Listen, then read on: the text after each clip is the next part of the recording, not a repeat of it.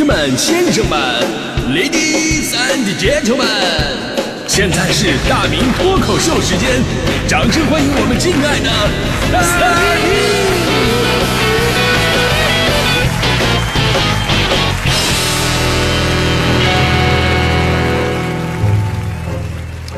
好，欢迎各位来到今天的大明脱口秀，我是大明啊。咱们今天呢聊这个关于家政的话题。其实对我来说呀，家政我最经常用的也就是钟点工，因为平时比较忙啊，对吧？要我我经常要玩游戏啊、扯闲篇啊，对吧？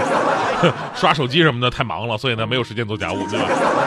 那找钟点工阿姨来帮忙是最简单的办法了。而且呢，我是属于那种啊，就是对阿姨极度放心的那种人。就阿姨来了以后呢，那就跟自己家亲戚来了一样。我先嘘寒问暖，端茶倒水，然后呢，阿姨开始干活。她干活的时候呢，我就不在家待着了，我直接出门溜达去，对吧？阿姨干完了啊，都不用我跟她打招呼，直接带着门人就走了。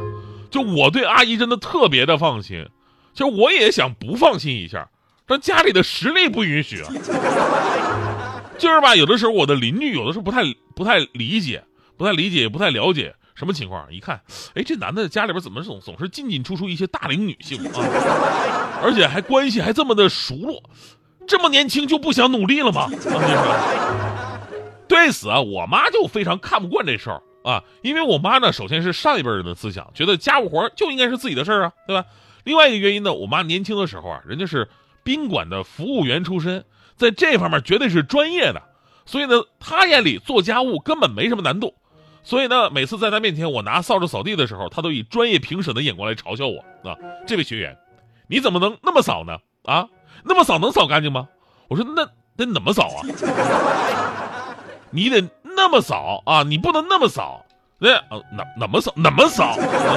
那么那么哎呦，笨怂！那那哎呀，就这些东西你不说明白，我这怎么知道是怎么怎么呀？对吧？在你看起来非常简单，但在别人呢，真的是看起来隔行如隔山。就好像我教我妈绕口令：“八百标兵奔北坡。”念，我妈总是会说：“八百标兵奔北坡。”不对啊，“八百标兵奔北坡，八百标兵奔北坡啊，坡坡坡坡坡坡，哎，没毛病啊！哎呀，其实啊，就是总结一下，现在这个年轻人家务能力下降，还真的跟小的时候家长的教育是有关系的。因为我们八零后开始呢，家长就开始特别重视教育。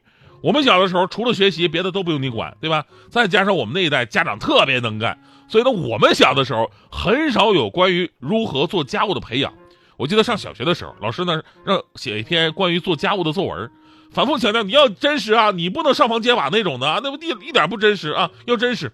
我心想，那真实我就写吧。周一早自习的时候呢，老师让同学们挨个朗读，当时我是这么写的。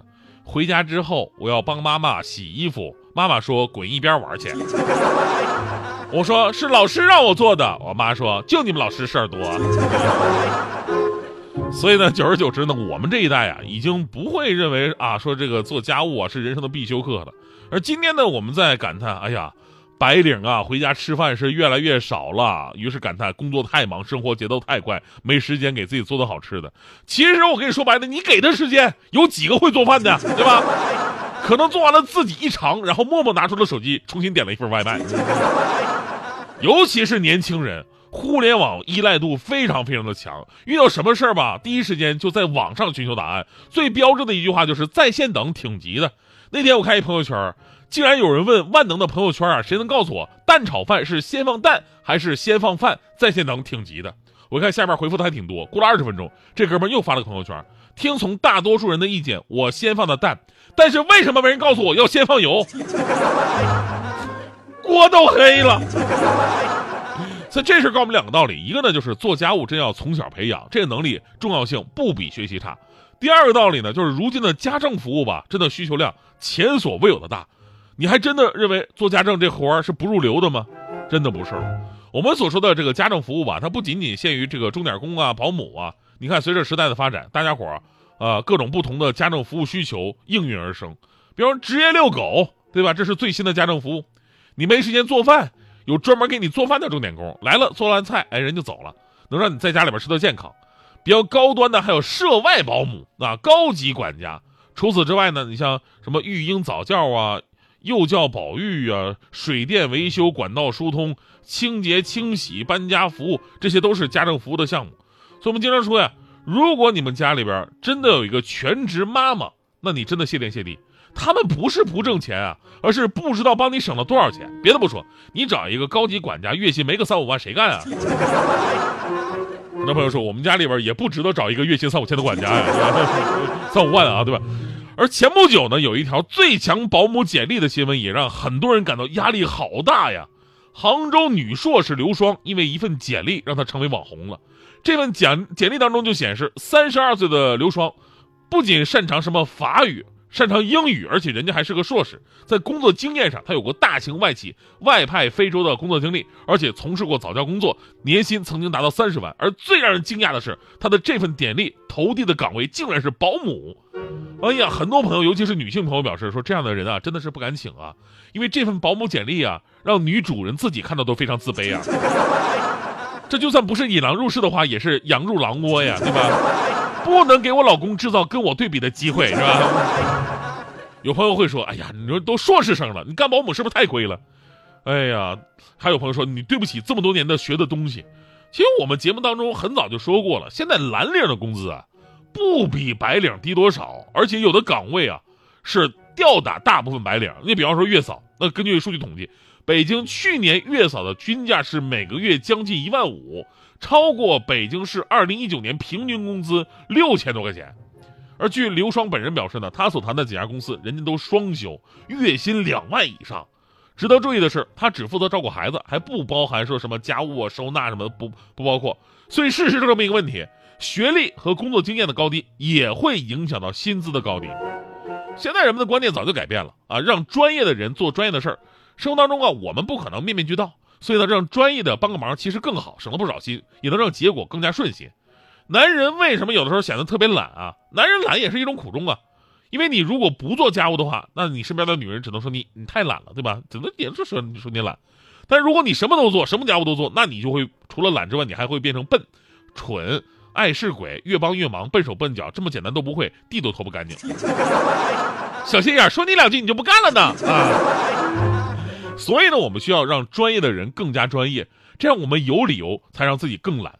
说到这儿呢，要说一个值得大家伙探讨的一个新闻啊，最新的消息：上海开放大学，Shanghai Open University 啊，他们真的真的非常的 open 啊，因为他们将开办家政本科专业。有媒体报道了，上海开放大学正在家政专业大专学历教育基础之上申办本科。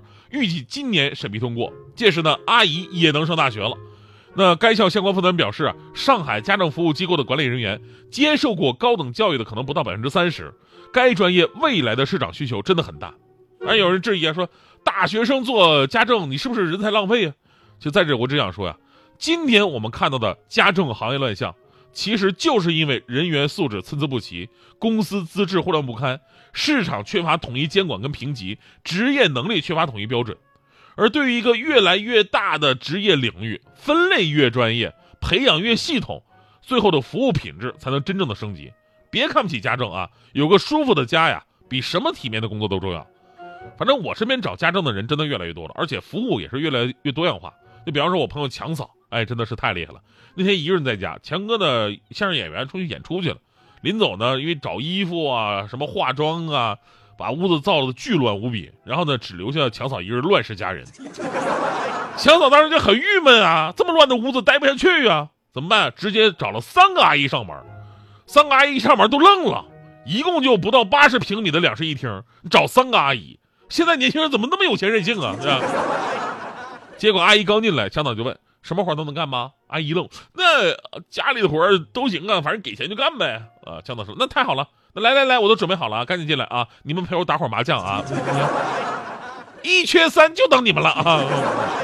那什么，声明一下，东北打法，东北打法，不玩北京的，北京的带货跟那个作弊似的。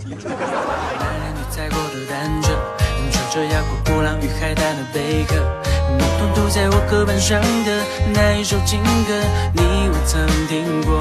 迎面的海风，寄来属于梦的颜色，还有窗外我们一起围过的白鸽。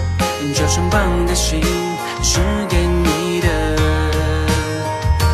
爱像情。敲醒我的云气摆动，安静的朱雀不是我想要的人生。路途码头阶梯变午后，浅蓝色吉他对你弹奏着。出去的夏天不用清醒，为你勾勒，开满了去往大河前的电车左右，窗边灯交错，哦，是你和我。